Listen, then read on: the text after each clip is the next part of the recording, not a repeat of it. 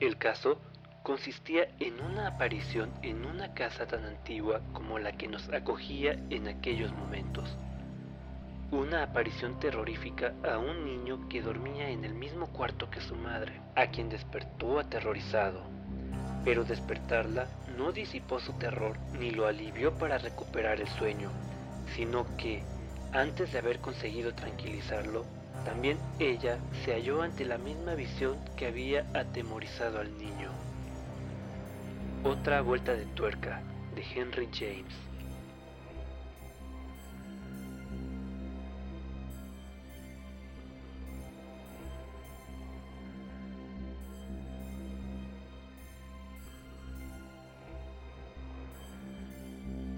Muy buenas noches, sean todos bienvenidos a un nuevo episodio de Expediente Terror, ya después de este break de Navidad y Año Nuevo. En esta ocasión tenemos la mesa completa. Está por, un lado acompañándonos nuevamente, por fin, Joseph regresa. Hola Joseph, ¿cómo estás? Hola, eh, eh, pues muy bien, aquí regresando de las épocas decembrinas y de un cierre de año medio complicado, pero aquí estamos dándole y pues esperando a que todos nuestros escuchas, nuestros, ¿qué? Eran nueve o diez escuchas, disfruten este, esta nueva emisión. Tenemos acompañándonos también a Fernando Armenta. ¿Qué onda, Fer? ¿Cómo estás? Hola, Esteban. Muy bien. Aquí empezando un nuevo año, listos para darle con todo. Y ya, la verdad no, no, no hay mucho que en este inicio de año. Pues las fiestas. Tranquilas, en su casa, con sana distancia, medidas. Y como nuevo miembro del equipo, otra vez nos acompaña Sandra. Hola Sandra, ¿cómo estás? Hola Esteban, hola Fer, hola Joseph. ¿Qué tal? Pues muy bien, aquí regresando de las fiestas también, pues tranquilas y relajado con toda la ilusión de un año nuevo. Muy bien. Los oyentes no lo vieron, pero se me olvidó el apellido de Sandra y estuvo Fernando ahí diciéndome con mímica cuál era. Sandra Gutiérrez. Es correcto. Sabe leer los labios, Esteban. Uh. sí, ya hay que ir aprendiendo. Y pues bueno, hoy como episodio especial de inicio de año, digo, estamos grabando el 10 de enero y este programa va a salir para el 16, si no me equivoco. Ya retomando nuestro horario habitual de todos los sábados a las 8 de la noche.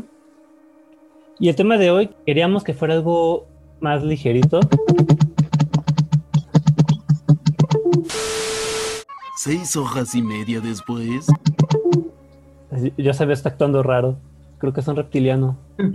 es que ese ruidito es porque tiene una bocina muy cerca del teléfono. Las interferencias de las bocinas cuando mandas o recibes mensajes. Joseph tiene errores en la Matrix. Ya lo perdimos. Pero bueno, en lo que regresa Joseph, el tema es recomendaciones de películas, series, libros o lo que sea que hayamos visto o leído en el 2020, el año de la cuarentena. Pues yo leía mucho el periódico y sí daba miedo. Ay, no. Yo veía noticias y sí daban miedo. No, me crean que yo antes leía mucho CNN y comencé a sentir demasiada ansiedad leyendo las noticias. Ya mejor de plano las quité. Es que de eso se trata, de eso se tratan las noticias de puro terrorismo. Es, pues sí, terrorismo puro. terrorismo, pandemia, Donald Trump, Andrés Manuel.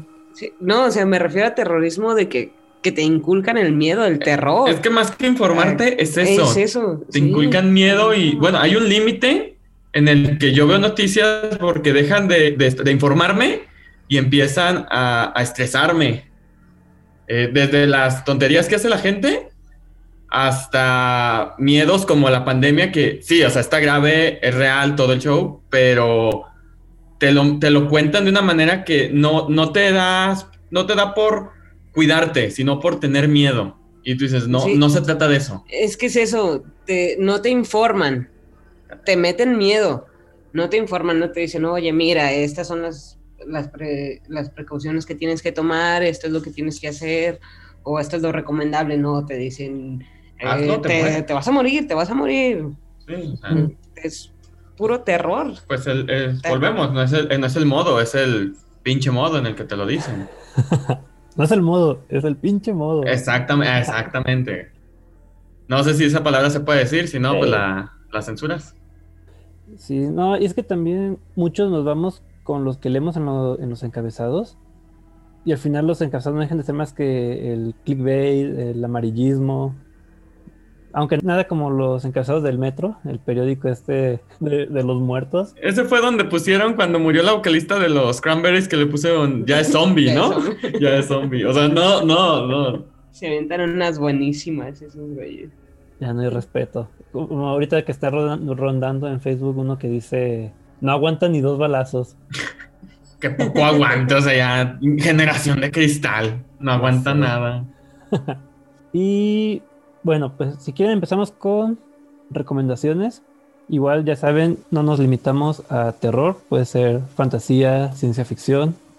Pues miren, este año, este, bueno, eh, por, por una película, volví a ver la del Resplandor, que es así, este, cuenta como terror, que justamente la estábamos viendo ahorita antes de empezar a grabar, la de Ready Player One. Ah, buenísima. Pues, hermosa, y pues la referencia que hacen al Resplandor es, es muy, Buenísima. Muy entera toda la película. Digo, le metieron sus extras, pues porque la película no se limita a ser un, un homenaje al Resplandor, pero a, a base de esa me dio por volver a ver al Resplandor. Lo cual, eh, sí le perdí un poco de, de- de como la tenía recordada. Sí, no, Sí. pero a mí me gustó mucho más el libro. Te lo recomiendo, está buenísimo. Y gracias al libro, creo que también hay un libro, pero yo nada más vi la película de Doctor Sueño. ¿No lo han visto? No. No. No, Te tengo se la miedo. recomiendo. No, no, no, no, no, no, no, no, no, te va a encantar. De verdad, ese es más terror psicológico, es más enfocado a la realidad que, que sí da miedo, como el COVID. es que mi problema con Doctor Sueño es que desde que salió el libro o desde que lo anunciaron, como que darle una continuación a, a algo como El Resplandor era muy arriesgado. No sé, me da miedo leerlo y que no esté al nivel del Resplandor. O la película obviamente no va a estar al nivel de, del Resplandor de Stanley Kubrick, pero no sé. Sí la quiero ver porque es Stephen King, pero no, no sé, tengo mis dudas. No, créeme que te va a encantar. Yo igual soy fanática, fanática de Kubrick. De verdad, todas sus películas me encantan. El Resplandor, pues, no se diga. Odisea, El Espacio, este, buena. 2001, buenísima. Pero vi la película también con esa, ¿cómo se dice? ¿Recelo? E- ese recelo, ajá, y me encantó. Este, no se trata tanto como se- darle una secuela a lo que es la historia del resplandor, sino es como un spinning más o menos. ¿Spin-off? Spin-off, eso. como un spin-off. Mm, y el, el protagonista es Danny, es el niño. Y Ah. no, no, no, ¿Es el no, mismo actor? de verdad. No, claro que no. Ah, perro. No, de hecho creo que el actor solo hizo esa película de niño y ya, se dedicó a otra cosa. Sí, Lo sí. traumaron, pobrecito.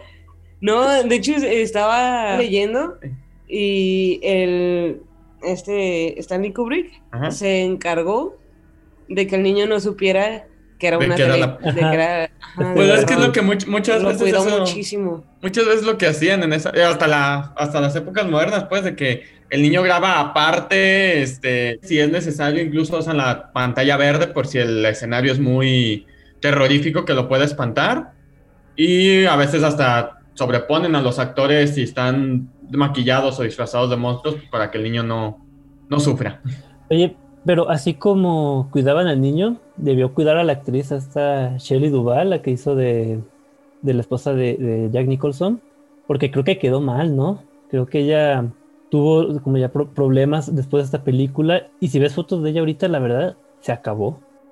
Es que sí, sí la, sí la trató muy mal, pero era como para sacarle el, El feeling.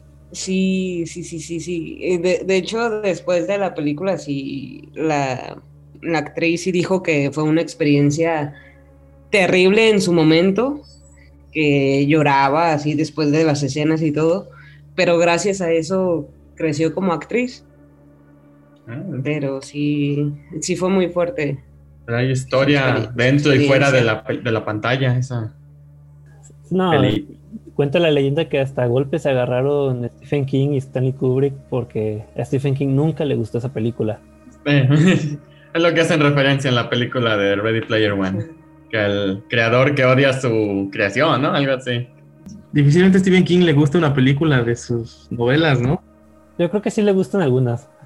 Pero es así de plano, no, así dice, no, no me gustó, la odio, you. No con esas palabras, pero así. Es que, no sé, ha de ser muy difícil tener tantísimos libros y ver cómo tienen terribles adaptaciones al cine. Porque, bueno, realmente las mejores películas de Stephen King son las que no son de terror. Cuenta conmigo, Sueño de fuga, este, ¿cuál era la otra? Ah, la de la Milla Verde, esta Milagros Inesperados. Ah, esas Son muy buenas películas. El Resplandor es muy buena también. No le gusta a él, pero eso no le quita que es una buena película. Pues es que a lo mejor es que él las, las escribe con un... Pues él se visualiza todo el universo, los personajes, las escenas, las situaciones, y es algo que, aunque él esté involucrado, no lo va a poder plasmar en una pantalla justo como él se lo imaginó y como a él lo, como a él se le vino a la mente, entonces no lo satisface. No, pues no. Y a lo mejor esta se alejó tanto de su, de su ideal que por eso no le gusta. No, volvamos, no está mala, pero se alejó mucho de lo que él. Sí, mira, lo que yo he así visto es de que el personaje de Wendy no le gustaba porque en el libro sí es un personaje fuerte Mm. y en, en la película pues no, Mm. sí es una mujer sumisa y Frágil. frágil.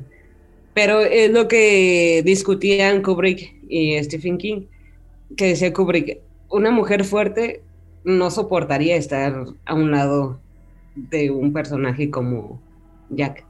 Sí. O sea, no. Y en el no lo libro es peor.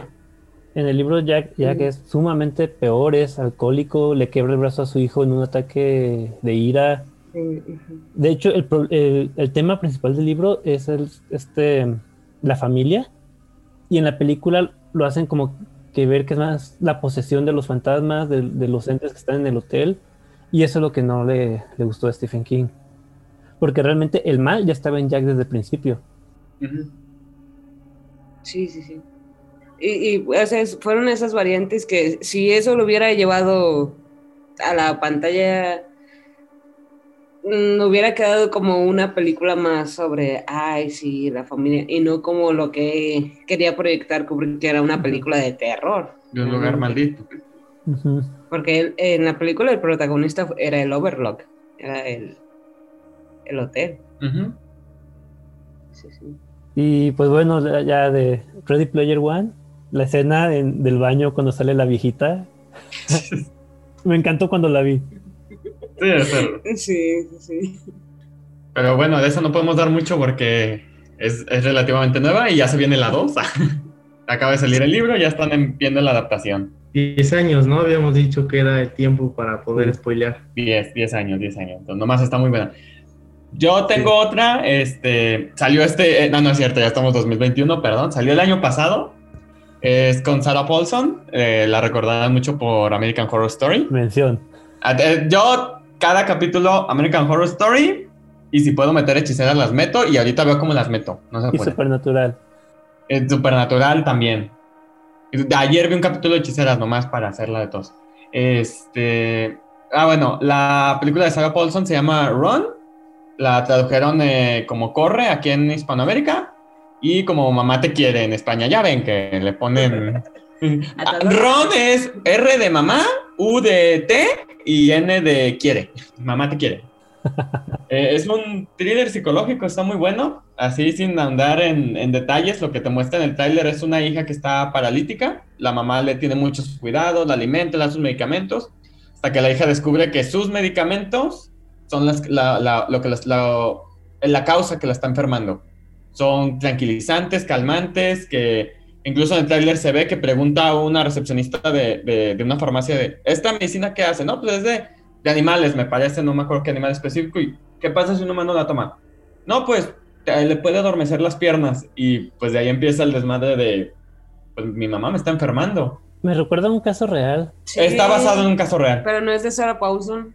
¿La película? Sí. Sí. Sí, sí, este, sí es de, de. La que salió el año pasado, sí. Bueno, es que también hicieron una miniserie ¿También de esta de historia? esa historia. Ajá. Ah, bueno, yo vi la película que, que acaba, que, bueno, que salió el año pasado. Y no, la neta está muy buena. Yo sí, me suena que leí un- una noticia así de una señora que le daba pastillas a su hija para que estuviera siempre enferma. Y creo que la hija, este, en, en la vida real, no, no sé si sea la misma historia de la película, lo desconozco. Pero la hija creo que terminó matando a la mamá. Sí, es en la vida real. Sí, sí, Es en la termina real, matándola. pero pues en la película tendrían que averiguar qué pasa, porque sí cambia mucho la historia real. Ah, sí. Este, Joseph, ¿qué nos recomiendas de lo que hayas visto o leído el año? La clínica 46, voy a decir. Fíjense que Lo vivió. precisamente el año pasado me topé con, me tocó una película de terror pandémica, pero quitando la mala experiencia del COVID, el año pasado a un amigo me recomendó una película japonesa. No, sí, sí es japonesa, perdón. A veces ya me confundo entre coreano y japonés. Eh, se llama Audition. No sé si alguno de ustedes la haya visto. Me suena, pero no. Es un clásico clásico del gore. De hecho, es una de las películas favoritas de Quentin Tarantino. Se llama Takeshi Mike, que es todo una institución en el gore. A lo Sí. mejor al el director sí lo han de ubicar. y precisamente Audition es considerada su, su obra maestra. La verdad es que yo no soy muy fan del gore, me gusta el terror, pero no soy tan fan del gore. Pero esta película es súper incómoda. Yo, yo creo que no me atrevería a volver a verla. Este, pero la gran diferencia de Audition a lo mejor con un Hostal o un Sao o, otro tipo de películas como del mismo corte. Bueno, de hecho, este Eli Riot, creo que es el director de, es fan de Audition y, fue Audition su inspiración para comenzar toda la, la saga de, de Sao. Gato.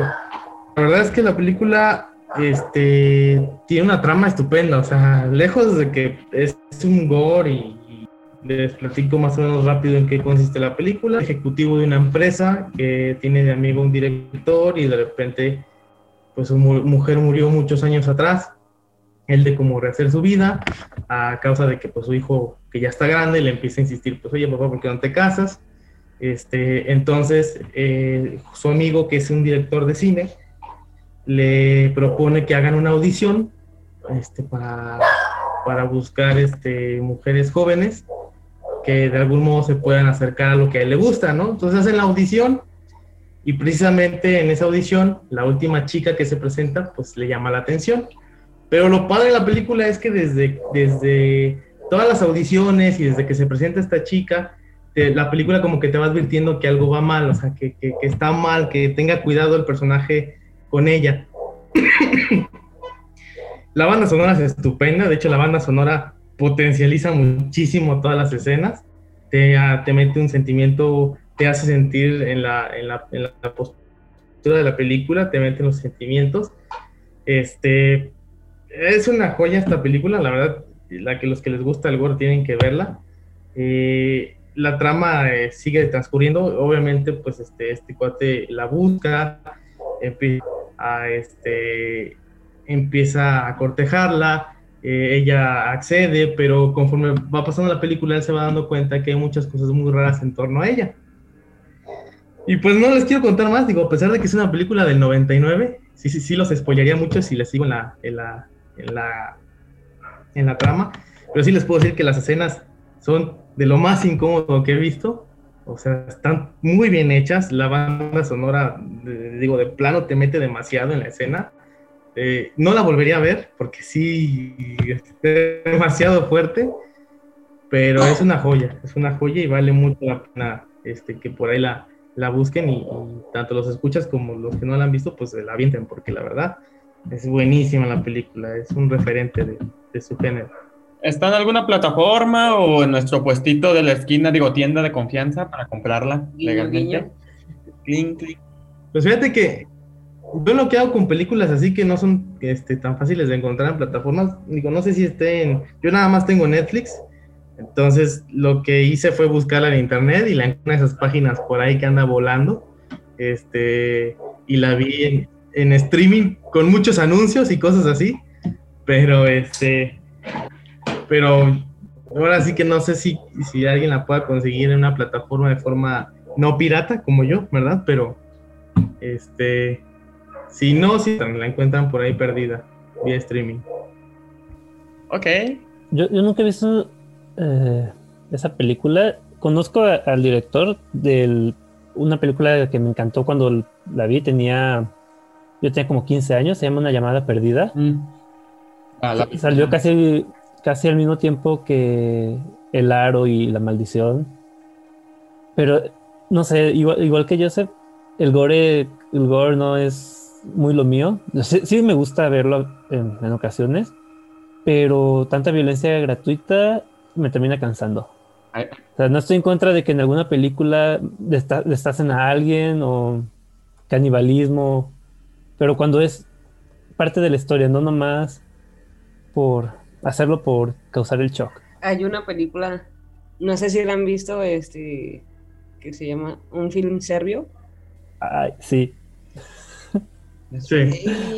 Híjole, con esa película, Ah, créeme que ese día dije, basta de internet, basta de películas, basta de gore. En mi vida vuelvo a ver algo así, que no, no fue cierto. Pero en ese momento, es la película más fuerte que he visto en toda mi vida. Mm. Así que creo que esa, la de Addition, la aguantaría sin problemas. Precisamente esa película de A Serbian Film fue hecha para causar shock. Fue eh, hecha así para que la gente hablara de ella. La escena del bebé, ¿no? Es como No, que no, No, manches, no, del bebé, no, no, del no, niño al no, final. todo, todo. O sea, esa película no te deja descansar. No te deja descansar, no te deja un, un momento que digas, No, fíjate, bueno, ya. fíjate que, que la ah, sí, hay, sí hay un mundo de diferencia entre Audition y el filme serbio. Porque Audition tiene una historia y sí, el gore de hecho es parte de la historia y está muy bien sustentado. Es muy incómodo, eso sí, no, eso no. Pero a diferencia del filme serbio, eh, acá es como, el- es, es el todo, o sea, la música, las tomas, las fotografías, este, la historia, o sea, te hace que te claves demasiado con la secuencia de tortura. Hay una secuencia de tortura que ya les tocará ver. Este, y sí, o sea, obviamente es muy así incómodo, pero sí vale la pena. Yo sí se las recomiendo. Ok, como nota, eh, esta película de Audition está en Su Woman, por si les interesa verla. Creo que es como de lo menos ilegal que, que lo van a poder encontrar. Pero si se sienten mal, culpables, pues contraten Netflix y luego ya la ven en esta página para no sentirse mal. O, Disney Plus, pueden contratar Disney Plus también. Ay, no. Ah, está bonito. Muy, muy, muy del estilo Disney. Plus. Yo no pagaría por Disney porque no tiene ahorita películas o series que me llamen la atención. Y digo, por ver, no sé, WandaVision o Soul, no voy a pagar el mes de, de Disney Plus. Fíjate que yo encontré una serie interesante en Disney Plus. Eh, se llama So Weird. Se- en español lo pusieron como Qué raro. Mm, o fenómenos extraños en España. Volvemos. Hashtag España. Este, la trama es de una familia que viaja por, por el país. De hecho, hasta está, es muy dark para ser de Disney y para ser de Disney. Eh, viaja por todo el país. La mamá es cantante. El papá te dicen que murió hace mucho tiempo. Y la hija, bueno, un hermano, una hija, el chofer. Va. La hija investiga fenómenos paranormales por donde vaya. Eh, conforme avanza la historia, te cuentan que el papá hacía lo mismo. El papá murió en un accidente. Conforme avanza la historia, la chava se da cuenta que en realidad el papá ya estaba muerto antes del accidente. O sea, se va averiguando todo.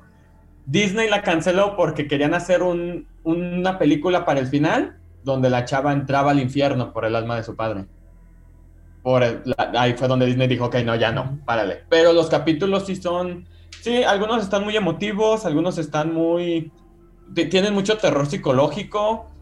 Eh, miedo como tal no tienen el factor Scream, pero sí tienen mucho el factor, los hechos paranormales que te rodean, pero que la gente no ve, que no nota. Mm, Me suena como tipo, no sé, le temes a la oscuridad, Era de la época, fíjate. Era de la época. Y, por ejemplo, tocaba temas que a lo mejor son muy, muy sencillos. El, el clásico que se te vuela una pelota al jardín de un vecino, Mm, pero no aparece y no sale. Y nunca aparece, o sea, ya no volviste a saber de ella. Y, por ejemplo, en ese capítulo la chava investiga y hay un, como un portal interdimensional que te lleva a un vacío. Por eso las pelotas no vuelven y ahí está atrapado un perro, ahí está atrapado un cartero, ahí, ahí está atrapada gente eh, congelada en el tiempo, por así llamarlo. Entonces dices, son fenómenos, pues, eh, pero a final de cuentas, pues sí es un poco terrorífico ese aspecto. O- Oigan, un dato curioso que estoy viendo ahorita. En algún momento, creo que fuera de- del aire, mencionamos que Canadá no tenía como que muy buenas películas o series de terror. Y estoy viendo que casualmente esta serie de So Weird, Escalofríos y Le temes a la oscuridad, las tres son canadienses. Ujú. Ajá. Y por ejemplo, bueno, ya, ya este, otro tema. Yo, yo esa serie no nunca la he encontrado en español latino, lo más que lo encontré fue en español de España. Y neta, hasta chillé de la emoción cuando la vi en Disney Plus. ¿Y ahí sí está en latino? Latino, en la mejor resolución que se puede, considerando los años. Está hermosa la mendiga serie. Pero es lo único bueno que le he encontrado a Disney Plus. Este, fuera de los clásicos que ya están, que me encantan, es la única serie que yo dije, madres. Vale me la encantó. pena. ¿Vale la pena? Buscaba a Jake Long, pero no. No estaría mal, ¿eh? Darle una checada a su visión del terror de Disney, ¿no? Me gustaría. Se me hace muy curioso. Pues de esa época todavía, todavía aguantaba. Esa, esa serie estaba muy buena. Este, te digo, no es terror, Scream, pero está muy buena. Oigan, este, yo voy a recomendarles una serie de Netflix. Es una animación de los creadores de Hora de Aventura. Se llama The Midnight Gospel o El Evangelio de Medianoche, le pusieron en español. No es de Está bien. terror, la verdad está muy chida. Es una serie muy, ¿cómo decirlo? Psicodélica. O sea, Ves los dibujos y es el mismo trazo que Hora de Aventura. Pero la particularidad que tiene es- esta serie es que el audio básicamente fue grabado hace como 10 años. La serie está basada en un podcast que se llama The Duncan Trussell Family Hour. Ok. Fue uno de los podcasts más eh, importantes de recién que empezaron a aparecer en Estados Unidos. Y la serie lo que hace es tomar el audio de diversos episodios y crear una historia. Eh, haz de No cuen- mames. hagan de cuenta que eh, este señor Duncan Trussell entrevistaba a diversas personas. Entonces, lo que hacen en la serie, el protagonista se llama Clancy, si no me equivoco. Es un podcaster, pero como interplanetario o de- del multiverso. Se mete en un aparatito y él toma una forma como de un avatar y va entrevistando a diferentes personas a lo largo de, diferentes mundos. Pero lo que tiene también muy interesante es que lo que vemos muchas veces no coincide con lo que oímos. Ellos están en su, en su entrevista, por ejemplo, en el, en el episodio 4, si no me equivoco, están hablando del perdón, de, de lo que significa perdonar a las otras personas. Y, y y tú estás escuchando cómo están hablando este, una chava y el, el protagonista acerca de, de perdonar. Y lo que estás viendo es cómo tienen que ir a rescatar al novio de la chava porque lo tiene secuestrado una bruja que también lo quería a él. Pero sí cuadran la historia, pues. Sí, pero muchas veces se siente como que muy desconectado. Tiene un capítulo, por ejemplo, creo que el segundo, en el que son unos, unos como perros venados que los cazan para ma- matarlos, hacerlos carne y procesarlos y los perros son conscientes en todo momento de que pues están muriendo, van a ser comidos y la entrevista consiste en personas creo que con una enfermedad terminal que saben que van a morir y, y cómo fue que ellos comenzaron a, a tratar el tema de, de que iban a dejar de existir. Incluso, aunque cada capítulo es una historia separada, hay una historia lineal que no entiendes hasta el final del, del último episodio. Se supone que el protagonista huyó de, de su casa, huyó de su hermana.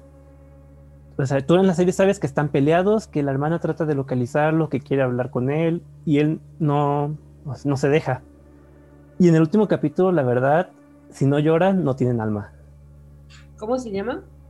The Midnight Gospel o El Evangelio de Medianoche. Solo son como 6, 7 capítulos, creo. Ah, bueno. Está cortita la serie, pero los temas que toca son muy densos. Habla de filosofía, de Está in- magia, de religión. Está interesante por ese tema de que como son entrevistas en podcast, o sea, no lo, el audio no está grabado para hacerlo serie, más bien la, serie la armaron alrededor del audio. No mames, está perrísimo. Y, y así como lo cuentas, suena como que los utilizan de metáfora. Ajá. Sí. Por lo de los perros venados. ¿Qué- Luego- venado? ¿Qué es Avatar o qué? No, Está- sí, ¿Esa sí está en qué plataforma? En Netflix, es original de Ah. Netflix. Ah, Hay un capítulo en el que hablan co- con un hombre que, que acaba de salir de prisión y lo que tú estás viendo es un barco tripulado por gatitos. es que metáfora. Esa, la verdad, se la recomiendo a todo el mundo, pero véanla con la mente abierta, no solo porque sea una caricatura, quiere decir que va a ser infantil y no es en ningún momento, por ejemplo, como South Park o como, no sé, Padre de Familia. No es una sátira. No, pues. No, la verdad sí está muy, muy buena. Ah, o sea, no, De hecho, salió-. Salió en 2020, ¿verdad? O sea, es- Salió en abril. está muy Ah, reciente. Sí. Este, Fíjate que en Netflix hay demasiadas este, series y cosas como muy perdidas, pero que tienen mucha calidad. Por ahí también tengo una serie, bueno, ya me toque, que no es tan popular, pero es muy buena y es de terror y, y vale también mucho la pena verla. Échala. ¿De una vez? De una vez. No, no, no es por turnos, tú échala. Ahorita voy a soltar como tres. No sé si la han escuchado, digo, no es tan popular, debería hacerlo. De hecho, a veces es considerada en algunos tops como de las mejores series de Netflix y aún así no es tan como, no tiene como tanta repercusión. Se llama Bloodline, no sé si han escuchado de ella. No. De hecho, ahora yo que me empecé a recuperar del COVID, la empecé a ver. Este, fue la, la vi en diciembre, nada más he visto una temporada, son tres, creo que cada temporada tiene 11 capítulos. Y habla sobre una familia, esta familia este, pues tiene un hotel eh, y pues toda la vida han vivido del hotel. De repente uno de los hijos mayores de la familia, este, que es como la oveja negra, son cuatro hermanos, esta es la oveja negra, regresa con su familia porque va a haber una fiesta de aniversario por, por el hotel. Y de repente, este, este cuate, pues como es la oveja negra, ha estado involucrado en, la mafia, cosas así. Se vuelve a involucrar en el crimen. De repente se involucra en, en- en esto y pues la familia tiene un pasado oscuro. Tiene, decide tomar este, cartas bajo el asunto. Lo padre de la película es que no te cuenta la historia de forma lineal, sino que te lo va planteando, eh, te pone flashback del futuro y así. De hecho, en uno de los flashbacks se ve, no los quiero spoilear, este, ven ciertas cosas desde el capítulo 1, pero entonces no los quiero spoilear. Y la verdad está muy interesante porque vas descubriendo este, que pues, realmente la familia tiene un pasado muy oscuro y te va creando como situaciones de terror. Yo diría es, es terror psicológico, tampoco abusa como de, de los screamers o cosas así, pero está muy, muy buena la serie, vale mucho la pena. He visto la primera temporada nada más, pero por lo que he estado leyendo de la misma y de las críticas y así, dicen que toda la serie está al mismo nivel y que es- está bastante padre. La serie es del 2015, no tiene tantos años, casi casi arrancó con Netflix o poquito después, pero este vale mucho la pena. De hecho, no sé por qué no es más popular. Eso te decía, no, no me suena haberla escuchado. Estoy viendo el ¿Cómo se póster y. Bloodline. sí. ¿Y dices que solo hay Ah, una no. temporada en Netflix o están las tres? No, son tres, pero yo solamente he visto una, pero Ah, con una me pues, va a. Están, están las tres, ok. A ver, a mí, a mí Netflix ahorita nada más me recomienda Sabrina, Cobra Kai y Yo Soy Betty la Fea.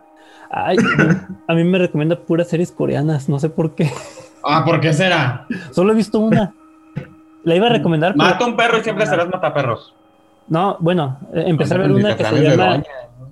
Empecé a ver una que se llama Sweet Home y la verdad está muy buena, es de, de monstruos y es de terror, es coreana, pero nomás llevo 20 minutos del primer capítulo. Yo vi una asiática de miedo que se llamaba hashtag Alive, creo. Mm, No sé si la han visto. Este, no, está mala, ¿eh? ¿No, ¿no han visto Marianne? Sí, Hombre, Está buenísima, buenísima. Es una serie de terror en Netflix. francesa. francesa. eh, sí. Eh, esa, yo tenía muchos, muchos años que no sentía miedo al ver una película o, o una serie. Y esa sí me dio miedo. Ah, ya. Sí. ¿Sabes cuál fue? miedo. ¿Sabes cuál fue el problema con, con Marianne? Que repitió una escena que acabábamos de ver en la película de eso. La escena de la viejita tomando el té con el protagonista. Ah, yo pensé Ah, del payaso sí. bailando y haciéndole así. No, Sí, sí, sí. Pero la verdad sí está muy buena y me dolió que la cancelaran. Sí, no, no, no, está buenísima, de verdad que... No, eh, eh, el año pasado Netflix se lució cancelando mis series favoritas. Canceló Anne with an Ease, canceló El Cristal Encantado, canceló Marianne, canceló... Ay, no me acuerdo qué otra canceló. Canceló como cuatro o cinco series que seguía yo. Dije, che. También la de Sabrina. Ah, Sabrina también. Ya ahorita que... Que, que la, que la agarraron buena, ¿eh? La, la última temporada estuvo un poco apresurada. Se la rifaron con traer a las tías de la serie de la 90, al gato, como mencionábamos cuando se iba a anunciar. Sacaron al gato con la voz de. Bueno, el doblaje fue la misma voz original de los 90. Spoiler. Eh, ah, ya todos saben que trajeron al gato y a las tías. Eso. Netflix hizo un anuncio. Yo nomás había visto a las tías. Ah, bueno, también Había muchos memes de eso en Facebook entonces. Sí, ya desde. Desde que salió la serie ya se, se hizo fa- famoso que, el, que volvió el gato. Yo no les voy a platicar cómo, por qué, para qué, cuándo, pero volvió y es el mismo actor de doblaje en la voz de. Yo, en la voz empecé a ver, llevo cinco capítulos y está muy buena. No sé por qué me tardé tanto en verla. Está buena. Las primeras, sí, las primeras dos temporadas estuvieron muy buenas. La 3 le bajó Muy poquito buena. y la 4 muy apresurada. Como ya, bueno, Mm, tengo entendido que la grabaron antes de saber que estaban cancelada, entonces Ah, ya. no entiendo por qué está tan apresurada. Yo, yo creo que a lo mejor es como, no saben que está cancelada, pues dijeron, bueno, en una quinta nos explayamos más. Mm. Ajá. Pero, pues no, le dan un corte muy drástico y lo a malo. ver si otra lo- la revive. Yo sigo esperando mi crossover con Riverdale para ver si arman el, el de zombies, el cómic de zombies con, con Riverdale. Eh, ahí estaría muy bueno. Incluso en el cómic sale eh, Cthulhu, tomando en cuenta que el último, la última temporada habla sobre los terrores dimensionales de Lovecraft. eh, estaría muy interesante que, la, que el cómic toca, muestra a Cthulhu. Como nota, gracias a, a eso que me dijo Fernando en cuanto salió la cuarta temporada, comencé a verla. Yo le dije, yo nomás dije, la cuarta temporada habla de terrores dimensionales de Lovecraft y el güey me dijo, mira, ya la estoy viendo y voy en el capítulo 3. Y yo, ok, te dije hace 20 minutos, no sé cómo lo hiciste, pero bueno. Sí, eh, sí, la verdad sí, es, sí es buena. ¿no? Eh, me gustó porque tiene muchas referencias al terror. De hecho, la primera escena lo platicaba con una amiga. Dice, tiene muchas referencias, pero como no me gusta el terror, quizás no las entendí. Y sí, desde la primera escena se ve que están en el cine viendo la película de La Noche de los Muertos Vivientes, que incluso bromean con, el, con Bárbara, la, la chava a la que persiguen en, en la película. Y luego las canciones que cantan, que aunque no, la- no he terminado de ver la serie, escuché el soundtrack y la verdad, muchas canciones que conozco, desde Radio Gaga de Queen, hasta canciones musicales como Ma- Masquerade, del Fantasma de la Ópera, Fine Do Work. Re Mi, de la Novicia Rebelde. De haber sabido todo eso cuando salió la primera temporada, lo había empezado a ver en, en ese momento. Yo le dije, pero pues, eh, no. Perdón, ya te voy a hacer más caso. No mucho, ¿eh? y a ella no. Sí, a mí sí. a mí un 70%, a Fer un 40%. Porque la mayoría que te lo voy a recomendar es por, por em, payasada, por no decir con M. Entonces, a mí me causa gracia, a mí se me hace chido, a lo mejor a ti no, que es como el 60% de las personas, por eso 40 me caso. Y bueno, retomando series de Netflix, está una serie, una la manejan como una antología, la de Love, Dead and Robots, creo que ya la habíamos mencionado en algún capítulo que fuera de, de terror, muchos capítulos son más, este, pues tú cómo calificas el del desierto. Sí, sí, sí da un tipo de miedo, eh, pero no es, no es el factor Scream, es un tipo miedo Es el del mar, ¿verdad? El desierto. Sí, que están en el desierto y que de repente salen como espíritus de peces y no sé qué está. Pues yo lo veo más como filosófico. Así como Pero no te da un, un así miedo de. un- Un miedo de. Vive, vive. un- un miedo de la existencia, un miedo Sí, del- existencial, sí. Ah, un, miedo existencialista ahí, este. Algunos capítulos pues son un poco más este, terroríficos, el de la grieta, De la- el de la grieta donde terminan a- eh, del otro lado del universo literalmente en un en una estación perdida, digo por no dar spoilers porque no tiene ni, ni tres años esa serie, terminan del otro lado del espacio por un error de coordenadas, no pueden regresar, están años, miles de años luz de, de donde deberían de estar y no, no, es un terror el espacio en ese sentido, pues. ah, Terminan en una especie de Matrix, pero muy Espacial, darks. muy espacial. darks. más, más, más real, pero al mismo tiempo, pues irreal a lo que conocemos. Ah, pero muy darks. muy darks, muy oscura, muy, muy terrorífica. Fíjate que a mí me encantan mucho las series que son antológicas, que son como más cortometrajes independientes que una serie de- como tal. Pero también lo que tiene de, de malo es que así como te puedes encontrar capítulos buenísimos, te puedes encontrar otros muy malos. Pues el primero que era de, ¿El de los gatos? monstruos.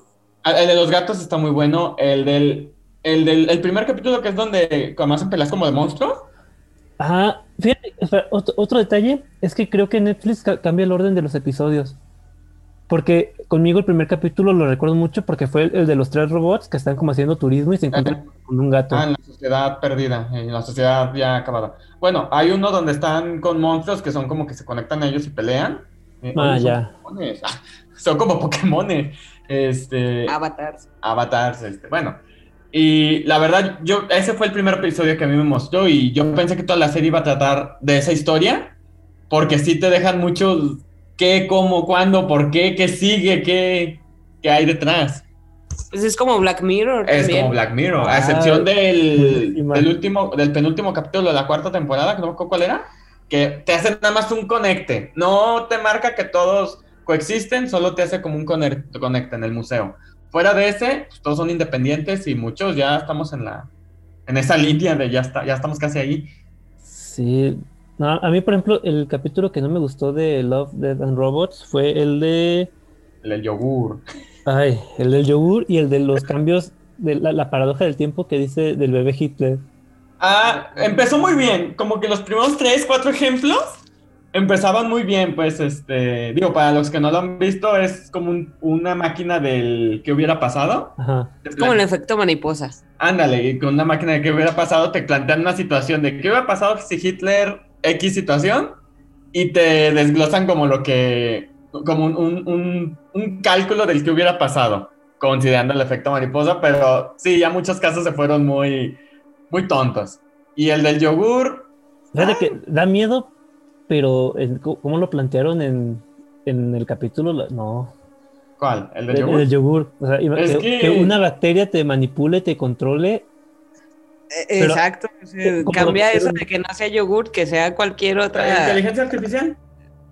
Sí, no, no, no. O sea, en ese aspecto sí, sí estaba así como que medio creepy, pero te lo plantearon como una forma caricaturesca, burlesca, por- al cambiarlo por yogur, pero tú dices, pues, Sí, y luego el capítulo de, de los robots, que son como rancheros que están custodiando sus campos y que tienen un Ah. escudo que los protege de los extraterrestres.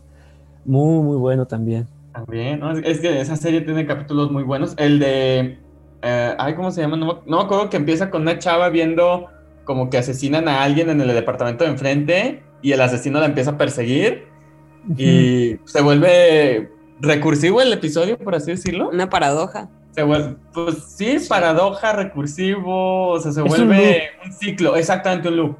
Se vuelve un, un loop este, muy bueno también. Y la verdad no, no sé si vayan a sacar una segunda temporada de eso. Deberían. Deberían. Aparte porque son independientes, ¿no? Es así como que, como que ya se acabó la historia, ya no, de extenderla más, la riega, como la casa de papel. Yo sé. Ah, A ver, sí, aparte de Betty la Fea, ¿qué más has visto? Crepúsculo. Es que estoy haciendo un esfuerzo por no toser inconmensurable. Ok, agarra aire y vas. no, estaba escuchando lo de las series. Tenía otra que es una serie nada más de cuatro capítulos. es este de la India. De hecho, no sé si han notado que últimamente Netflix está tomando por hacer series de o hacer cosas en todos lados menos Estados Unidos. Este y de hecho esta serie pues es en la India, es de, es de cuatro capítulos nada más. Digo, no, esta sí no es una joya ni es así como wow, la gran cosa. Es de zombies, de hecho. Ah, ah, no la mencioné en el, en, el, en el podcast de zombies porque también la acabo de ver. Este, está buena. Digo, los zombies este, están chistosos porque son como la vieja usanza, ¿no? Los viejos zombies así como de látex y ojos rojos y Qué chido. así. Y chistoso. Pero este, la historia pues, en sí eh, transcurre, es como en los 1800 más o menos. Y el gobierno de la India quiere este, como hacer un túnel por, por debajo de una montaña. Pero hay una comunidad que se interpone, un viejo poblado eh, que se interpone entre el túnel y la montaña. Entonces, pues es- eh, mandan a un comando de ejército a quitar a, esas- a ese poblado a reubicarlos, pero el poblado no se quiere quitar, no tanto por perder sus casas, sino porque tienen miedo de que al iniciarse las obras y descubrir el túnel, eh, o empezar la construcción del túnel, descubran otro túnel que tiene una maldición, ¿no? Y pues esta maldición son, son los zombies, de hecho. Y pues está bastante, está muy entretenida la serie, sobre todo que es de cuatro capítulos, no, no nos va a quitar tanto el tiempo, te lo vas a rápido. Y este, y pues vale la pena, digo, así como para dominguear. Bien, creo yo, pudo haber sido una película de dos horas, dos horas y media, pero es una serie de cuatro capítulos. Este, es de la India, está interesante porque no solamente es de zombies, este, te ponen ciertas cositas, ¿no?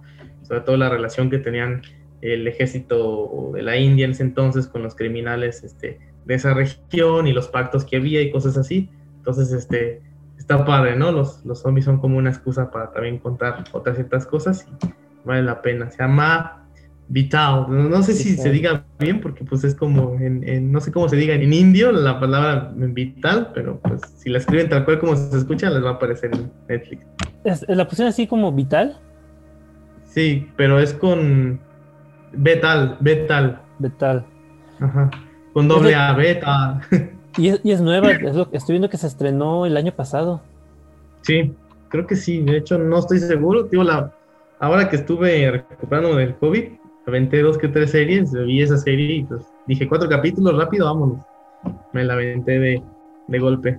Fíjate que sí he notado eso que comentaste de Netflix y me gusta porque no, te- no se cierra solo a Estados Unidos. Por ejemplo, de Ujú. la- entre las series que vi yo el año pasado, vi Ju-On Origins, que es japonesa, vi Los expedientes de la enfermera escolar, que es coreana, vi la serie de Marianne, que es francesa, ah, la serie de Paranormal, que es egipcia. Me, me gusta to- toda esa variedad porque te da una mirada a, otros países, cómo ven eh, diferentes géneros. Por ejemplo, no es lo mismo cómo ponen los zombies, por ejemplo, en esa de, Vital, que no la he visto, la voy a ver. A ver cómo los ponen, por ejemplo, en la que comentaste de Kingdom, que es coreana. Muy buena también.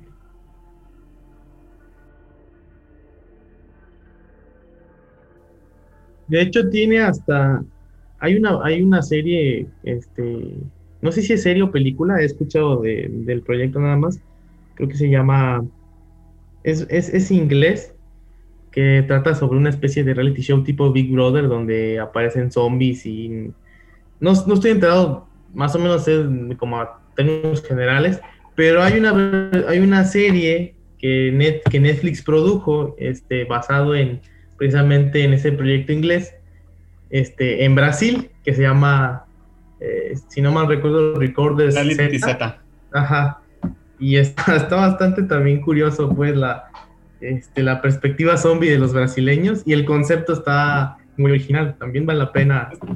Está muy buena, ¿eh? Sí, La verdad. bastante. Me la aventé en una tarde, nos la aventamos en una tarde y está muy buena. Y como dices, es otro concepto por el simple hecho de ser brasileña. Este, la trama sí está un poquito floja, pero está muy buen el concepto y está muy buena la serie.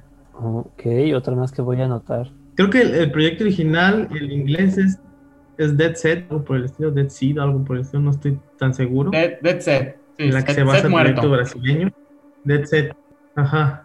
pero eh, digo, también soy interesante, habría que ver la, la original, pero que la brasileña está bastante buena, o sea, digo, no es la gran cosa, Tiene pero sus comedias, pero está muy bueno. Ok, no sabía que había cine brasileño o series en Netflix, pero la voy a buscar. sí, es lo que te digo, de repente Netflix, y de hecho en el, en el, en el campo del terror, por ejemplo, la- mencionaste You Origins de la japonesa, había escuchado mucho hablar de ella, y, y así como, como, por ejemplo, Bloodline, este, Recorded Z, que a lo mejor no es tan, tan terrorífica, Origins, hay como muchos, muchos proyectos, muchas cositas ahí perdidas en Netflix que vale la pena como, como ver. No sé por qué no tiene tanta como difusión. Otra serie que vi también y que es antológica, Blood Ride, y es noruega y está en Netflix. Y está, bueno, de seis capítulos, tres están buenos, los otros tres están eh, medio flojillos, pero se está, sí vale la pena también. ¿Noruega? Noruega, Ah, ya, ya vi- sí me acuerdo haber visto la portada. Voy a darle un, para agregarlo a la lista. una chance para verla, sí. Las películas de Train to Busan, ¿sí la vieron? La uno solamente. ¿La dos no la han visto? ¿Cuál? Tren a Busan. Sí. Pero ya vieron la dos, la de Península. Justamente me acaban de marcar unos amigos ayer, estuvimos platicando.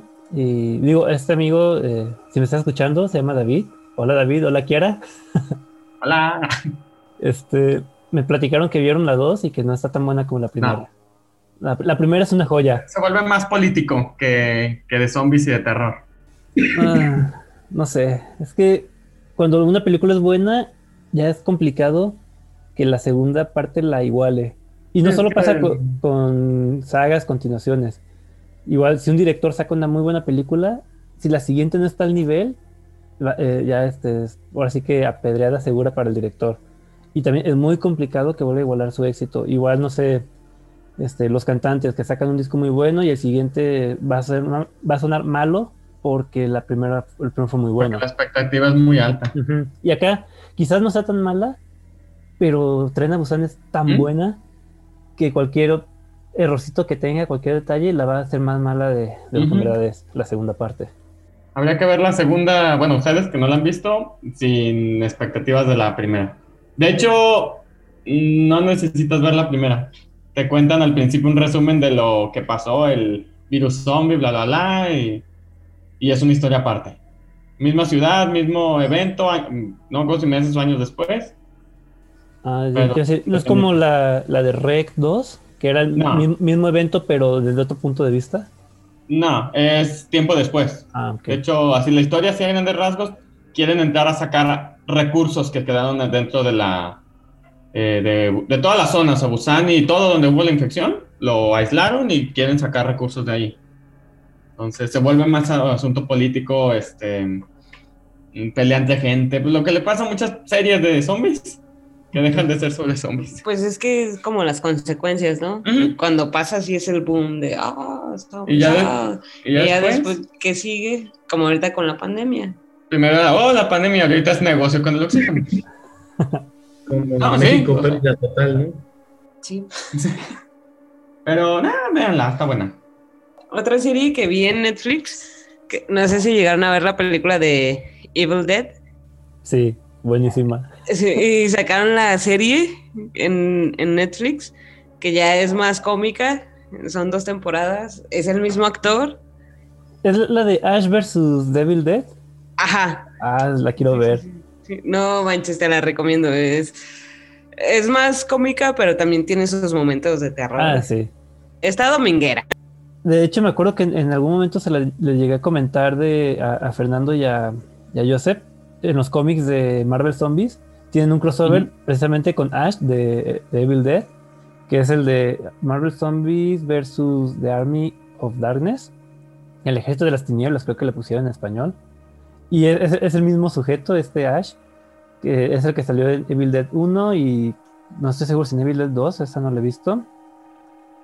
Pero la verdad, esa serie sí, desde que anunciaron tenía ganas de verla, no he tenido chance. Y me parece simpático que, porque Evil Dead es una película que mezcla terror con comedia. O sea, no es una parodia, pero está hecha para no ser tomada en serio. Y me imagino que la serie es igual. Sí, no, y es mucho más cómica. O sea, en la película puedes ver a lo mejor que, por como es, creo que de los setentas, por los efectos especiales dices, bueno, mm, me causa gracia por los efectos que eran en ese, en ese tiempo. Pero se vuelve como cómica por humor involuntario, por lo mal que envejecieron los efectos o porque la película quiere ser así. Yo creo que quiere ser así. ¿Sí? ¿Sí? ¿Crees? Yo como la recuerdo, pues yo diría que por los efectos, pero a lo mejor sí, sí, sí era la intención. El, el director es este Sa- Sam Raimi, es el que hizo eh, las de Spider-Man, la 1 y la 2. Y Para Sam Raimi. hizo también otra que es que maneja un humor similar, pero no me acuerdo el nombre. Arrastrame al infierno, creo que se llama. También es de terror y tiene sus escenas así como medio chuscas. Y, y él mismo hizo, bueno, produjo un remake de su película de Evil Dead, que salió hace como 6, 7 años. Digo, no sé, yo creo que al director le, le gusta hacerlo así. Pues yo vi el remake y la vi así con varios primos. Y a muchos sí les causó terror y yo así de, ¿de verdad? ¿En serio? Así pasa. Dije, no manches, no se me hizo que fuera la intención hacerla cómica, pero no era para que te causara miedo. Así pasa, Sí. así para toda gente, o sea, cuando hemos visto películas donde amigos están así y nosotros canos de risa, o sea, el amanecer de los muertos. La aldea, La de- La la aldea. aldea fue hermoso, una amiga gritó, toda la sala de cine se rió, incluso el, el proyector se estaba riendo. Casi, casi hasta los de la película. Sea, la película casi casi pausan de actuar y para reírse de nuestra amiga. Nora, saludos. No, de hecho, Sam Raimi, para mucha gente amante del terror, es medio odiado, ¿eh? Porque muchos consideran que solamente utilizó al género para, para darse a notar y una vez que ya tenía cierto estatus, dejó de hacer terror y se pasó a otros tipos de, de cine. Solo que no, no sabía, yo soy muy fan de la, de la trilogía original, bueno, de la, de la primera trilogía del Hombre Araña, y pues soy fan de, de Sam Raimi por esa trilogía pero había escuchado esa parte, ¿no? De que era muy odiado por, por, por su cine de terror que dejó de hacer, que sí es considerado por algunas personas como de culto. Y desconocía, o sea, no sabía, por ejemplo, que, que Evil Dead era, era parte de ese trabajo que había hecho Sam Raimi en el terror. O- oigan, eh, aprovechando que también ya mencionamos la- una serie antológica, un amigo me recomendó un anime. Quizás a le suene el, el nombre de, de mi amigo, se llama Alfredo. Sí, sí, me suena. El anime es Yami Shibai. Son siete temporadas, pero cada capítulo dura 3-4 minutos. Y es una historia cortita de un fantasma o de una situación de terror. Está inspirada en un tipo de, de teatro japonés hecho con marionetas de papel. O sea, la animación es muy como rústica. Y no sé, me gustó porque básicamente te echas una temporada, son 13 capítulos de 3 minutos cada una, en una tarde, como si fuera una película y está, está chida. Igual tiene capítulos medio malos, eh, tiene algunos muy buenos. De hecho, mi temporada favorita es la 3, que es como que más enfocada a, a monstruos que a situaciones o fantasmas. Pero sí, son historias completamente japonesas de fantasmas de mujeres de vestidos blancos y cabellos negros largos o no sé, monstruos que están escondidos en los baños públicos de Japón. Aquí también, pero son, son vagos. Pues está, está chida. Ahí ahí notado en las recomendaciones. Sí, luego ahí les voy a estar compartiendo. En YouTube hay varios capítulos, digo, están cortitos, están, están subtítulos en español. Tienen opening, un opening como de 30 segundos. Tienen ending también como de 30 segundos. Y ahí se fue la mitad del capítulo.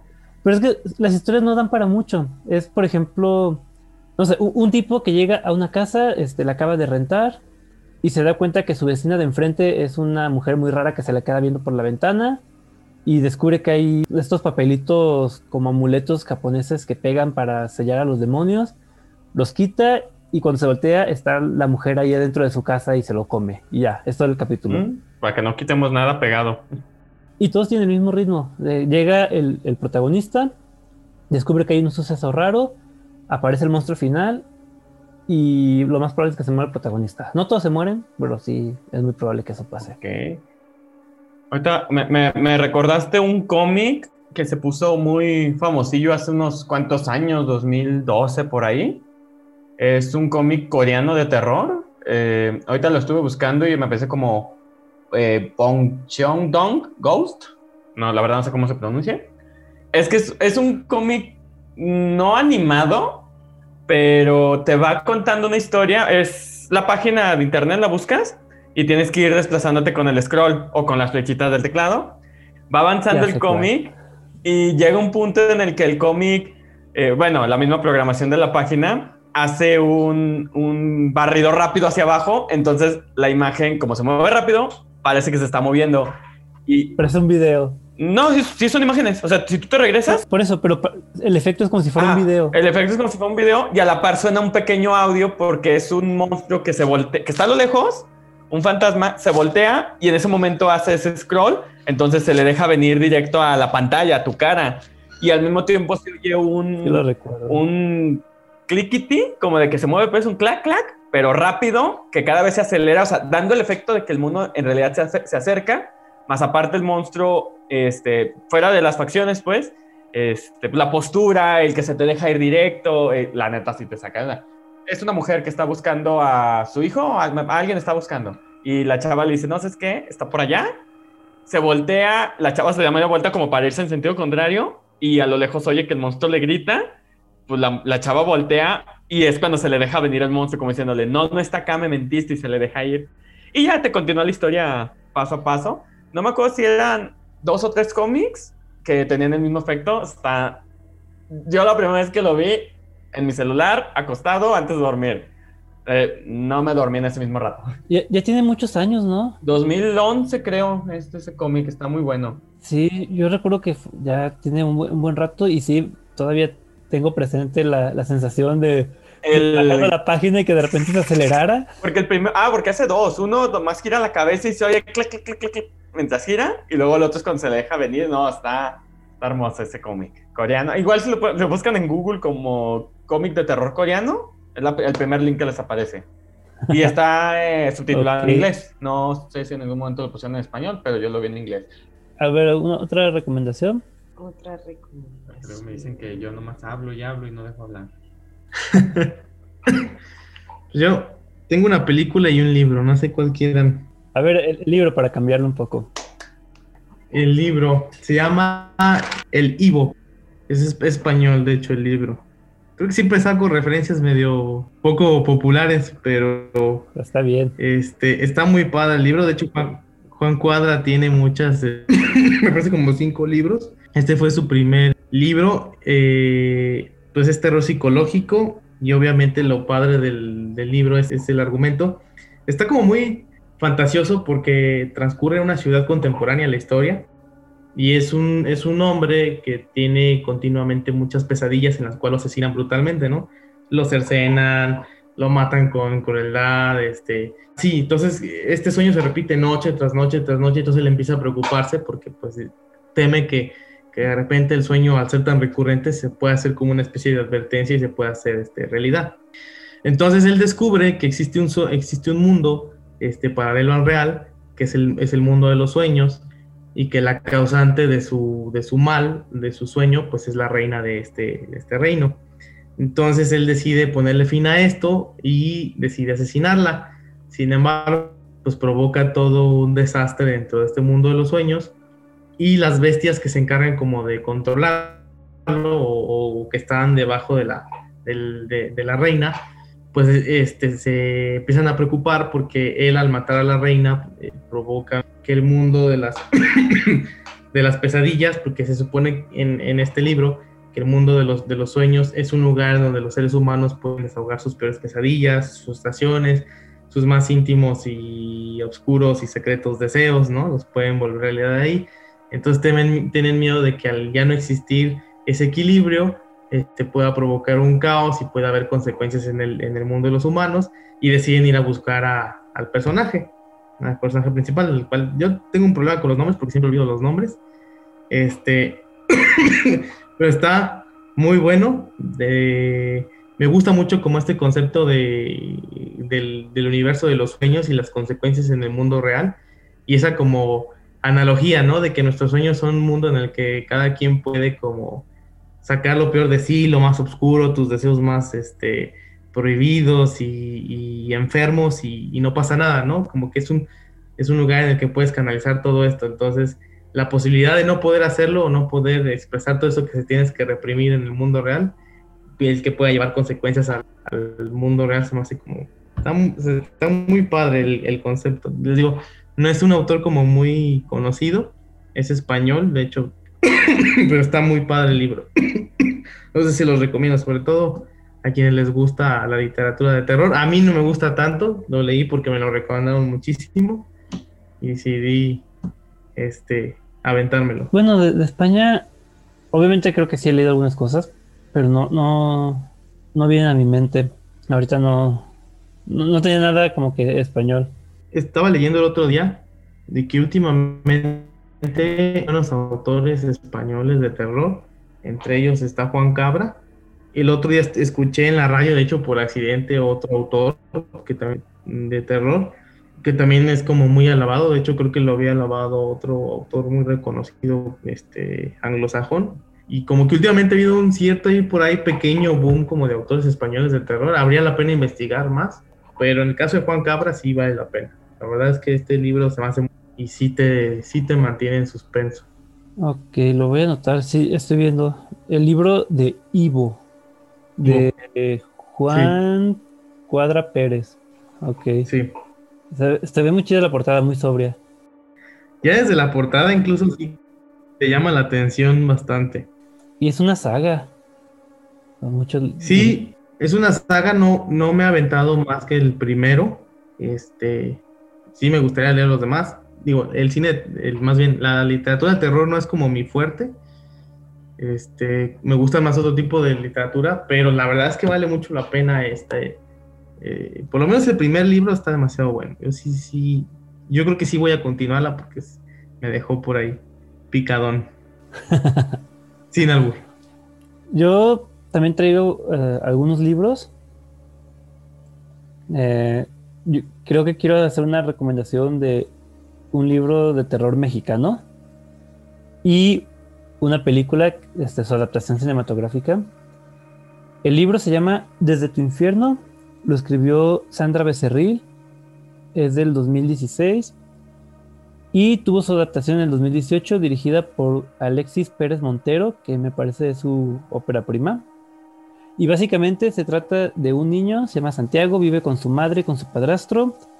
Se ven como que acosados por, un, por el fantasma de, del padrastro anterior del niño, no de su papá, del otro padrastro.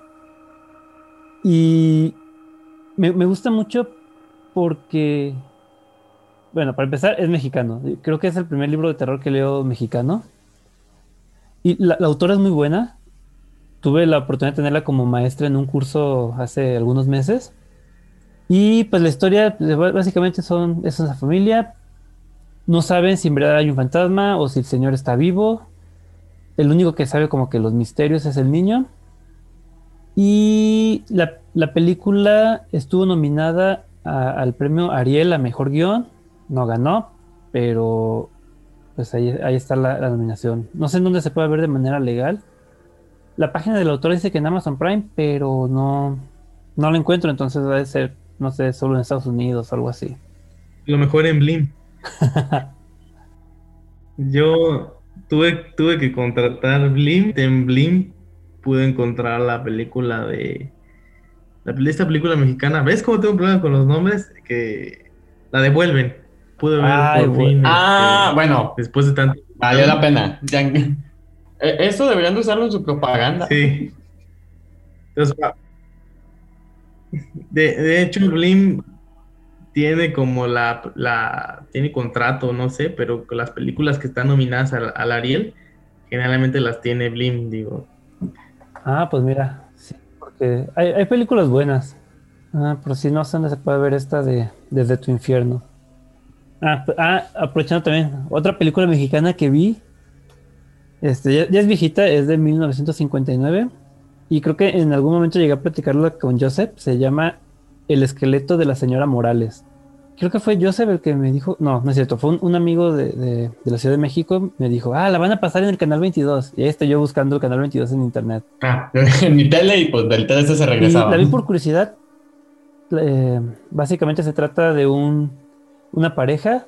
El señor es taxidermista y la señora es una mujer tullida, eh, típica mujer de la época de, sociedad, metida en la iglesia.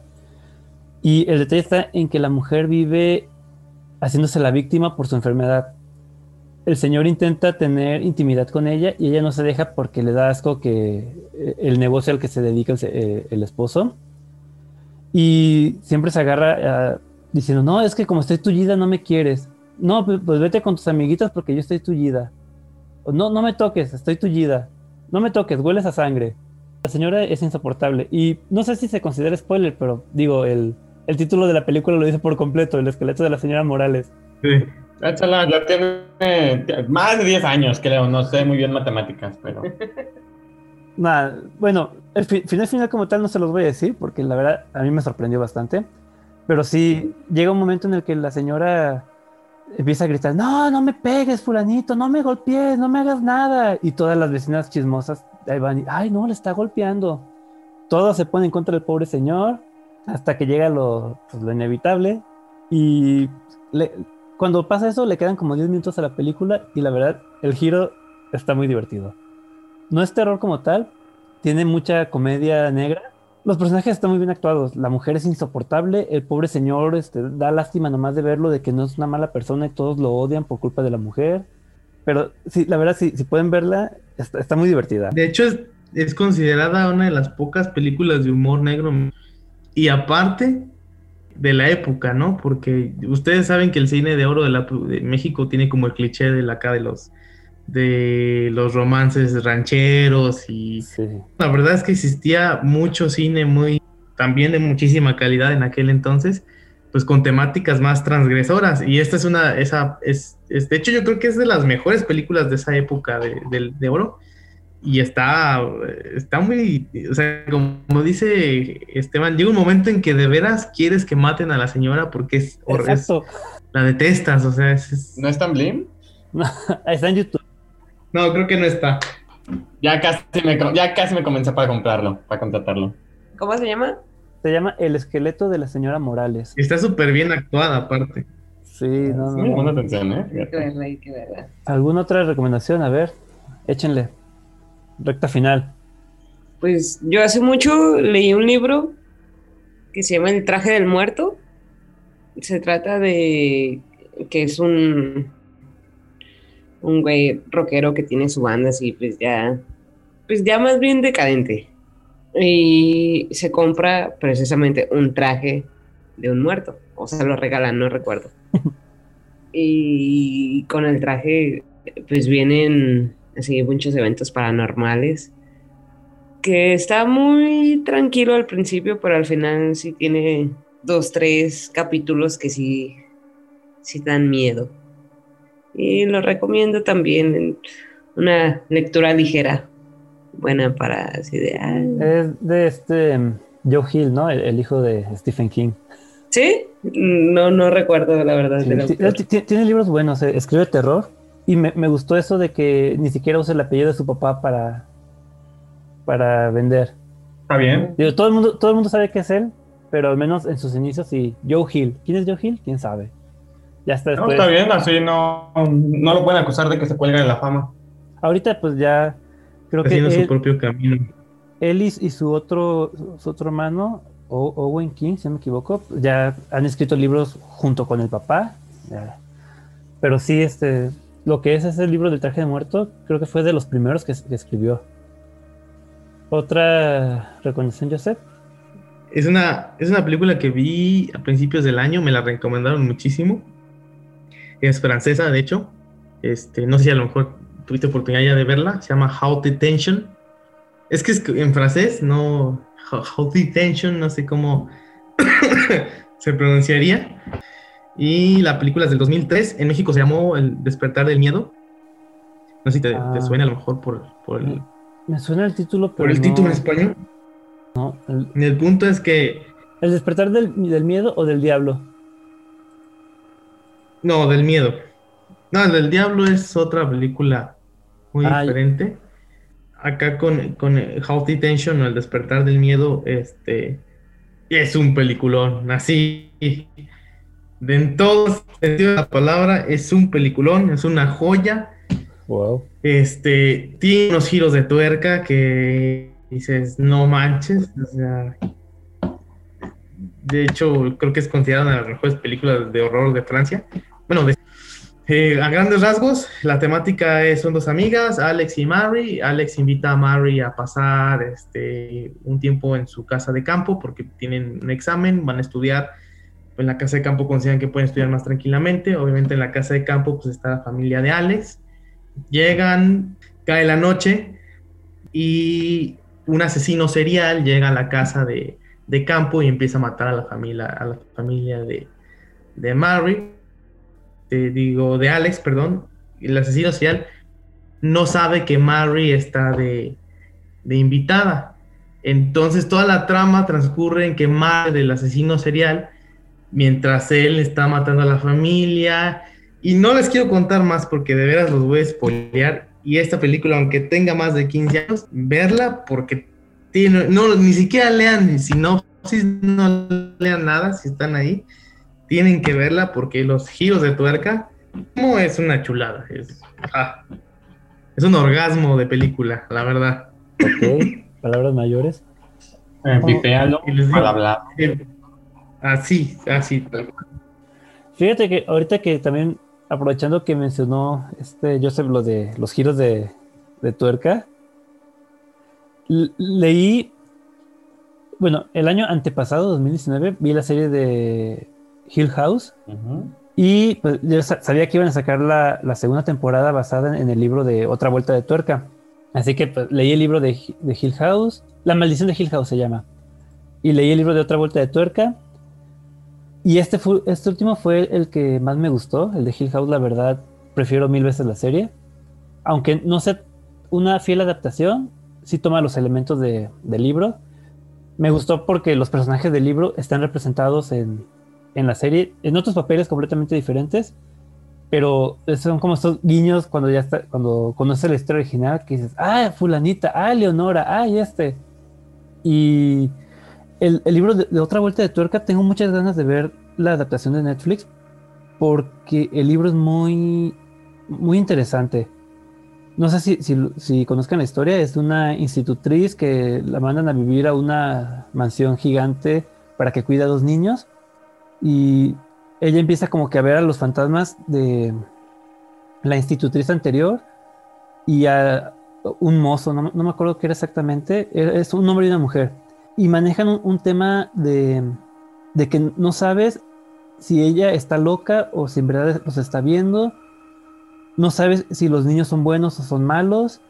Incluso no sabes qué fue el evento traumático o cuál fue la relación entre el, el tipo este con el niño, porque te, digo, yo, yo en casi en toda la historia yo lo entendía como que había sido una violación. Porque sí, te, te, te dejan muy marcado eh, página tras página que el tipo cometió una serie de, abusos o que tenía una relación muy cercana con el niño, lo que lo pervirtió, prácticamente. Pero el niño, no sé, en rato se ve que es bueno, en rato se ve que es malo y la, verdad disfruté mucho ese libro. Si lo pueden leer es Otra Vuelta de Tuerca de Henry James. Y si no lo, pueden leer, si no quieren leerlo, pues está la, la, segunda temporada de Hill House que le pusieron La Maldición de Bly Manor y acaba de salir el año pasado. Yo no lo he visto, pero la verdad tengo muchas ganas. Pero sí es segunda temporada de Hill House, porque yo, eh, sí, yo la empecé a ver y la verdad se me hizo muy aburrida. Está muy lenta, muy, muy lenta. Ok. A lo mejor el libro... No tiene nada que ver con, con Hill House. Eh, es como si fuera American Horror Story temporada 2 con la 1. Digo que quizás más adelante se conecten, no sabemos. Pero sí de entrada son historias independientes. Pero entonces sí, sí dices que está lenta. Sí, está muy lenta. Yo la, la vi y la verdad no me gustó. ¿Viste la No me dio miedo, no me atrapó. La de Hill House sí, sí está buena. la Hill House es buenísima, pero entonces esto no está a su nivel. A mí Hill House no me atrapó. ¿No? Ah, está muy buena. Tiene muchos detallitos. Le, le voy a dar otra oportunidad, por lo mismo que me han dicho aquí, este, que sí le está muy buena y todo, pero en general no me, no me atrapó. Fíjate que lo que me gustó son, son los detalles, porque tiene muchos como fantasmas ocultos. Ujú. Yo me acuerdo que hasta le tuve que regresar en varias ocasiones porque hay una escena en la que está la familia despidiéndose y de fondo ves que está un tipo con lentes oscuros. Mm. Dices, ¿ese tipo qué pinta ahí? O hay una escena en la que una de las niñas se pierde y va la mamá desesperada buscándola y pasa por una estatua y está la estatua viendo al frente. Se mete al cuarto la mamá, busca a la niña por todos lados, se sale y cuando sale la estatua está volteando hacia un lado. Y son detallitos que, que tienes que regresarle porque eso no estaba así. Yo creo que más que nada lo bueno de Hill House es la atmósfera. Y aparte que le es un favorzote al libro. Aparte los personajes, eh, más que terror, eh, son como, ¿cómo decirlo? Como personalidades o como, pues sí, personalidades o traumas que cada, de cada personaje, que es lo que lo, lo caracterizan. El- La, la hermana que es este que, que es lesbiana, luego está el- la, la que se dedicó a embalsamar cuerpos por lo mismo del trauma, el que se dedicó a las drogas, El escéptico eh, eh, el escéptico el que no cree porque jamás vio nada. sí, sí, eso, eso estuvo muy bien, toda la combinación de las personalidades de todos y que todos tienen sus propios traumas que no pueden exter- externar. Eh, está muy chida esa serie. Voy a ver la, la segunda temporada o la de Bly Manor con, con menos expectativas. Mucho menos. Eh, oiga, ¿quieren este, otra ronda de recomendaciones o ya nos vamos despidiendo? Pues me echo la última. No sé si ustedes quieran otra, pues me echo una última. Que la verdad me gustó. Este, fuera de terror, Scream. Eh, es un anime, se llama Erased. Y tiene una adaptación en Netflix. Me lo han recomendado mucho. ¿No, ¿No lo has visto ninguno de los dos? No. Ve primero el anime.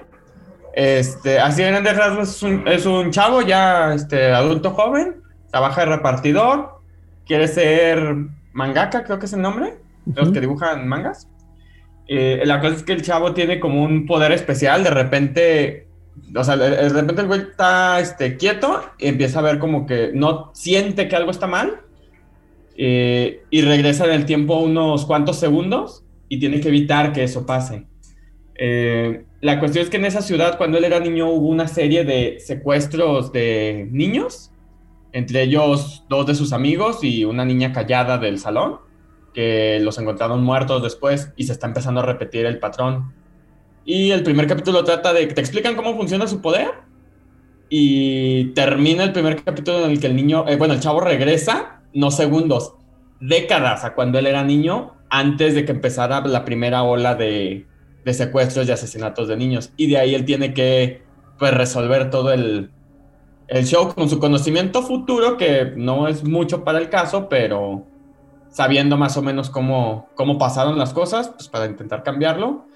Eh, es mucho de misterio, sí tiene mucho, pues tocan temas de, de, de abandono, de violencia este, familiar, de los niños que golpean a sus papás, que los tratan mal, que literalmente los dejan sin comer, y que, que tú como niño no lo ves en tus compañeros, pero ya, pues el que ya tiene una mentalidad de adulto lo nota. Y pues el tema de que hay un asesino que ni siquiera saben quién es y los ronda. Saben que está cerca de ellos, pero no saben quién es. Bueno, no sabe quién es. Y pues es eso, como niño, ¿qué haces? Un amigo me lo recomendó hace poco y de hecho me dijeron que la adaptación, el, el live action también es muy bueno, que incluso hasta mejor que el anime. Mm, no.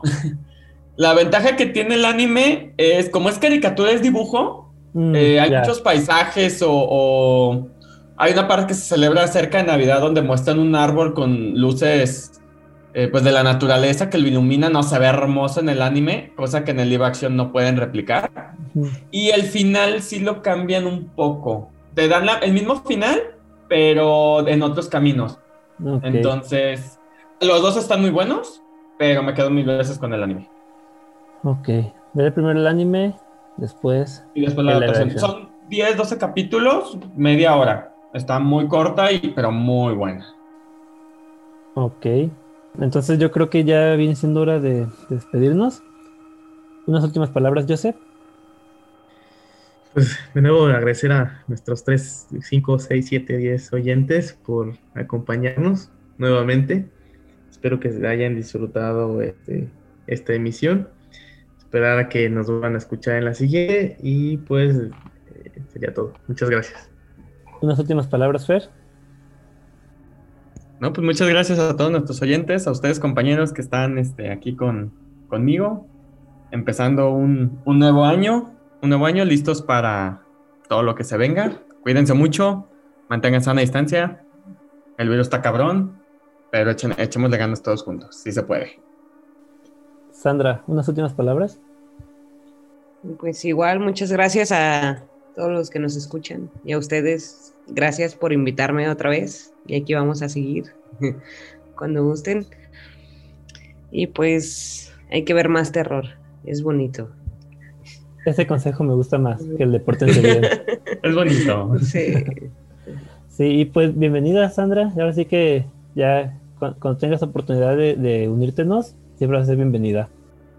Cuando gusten, síganme. Cuando, cuando, cuando te invitemos y Cuando vengas. inviten y- Ahora sí, ya, ya me voy a echar el compromiso. Muy bien.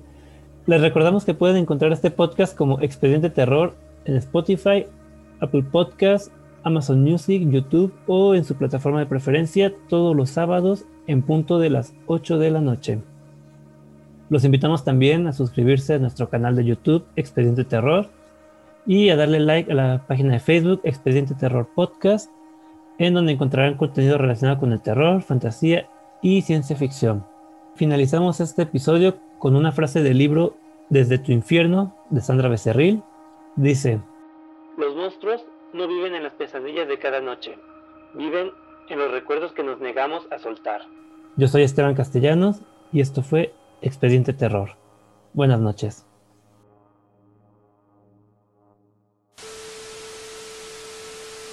Listo, ya me diste permiso, ya estoy grabando y Kit Carlo Magno ha vuelto al aire.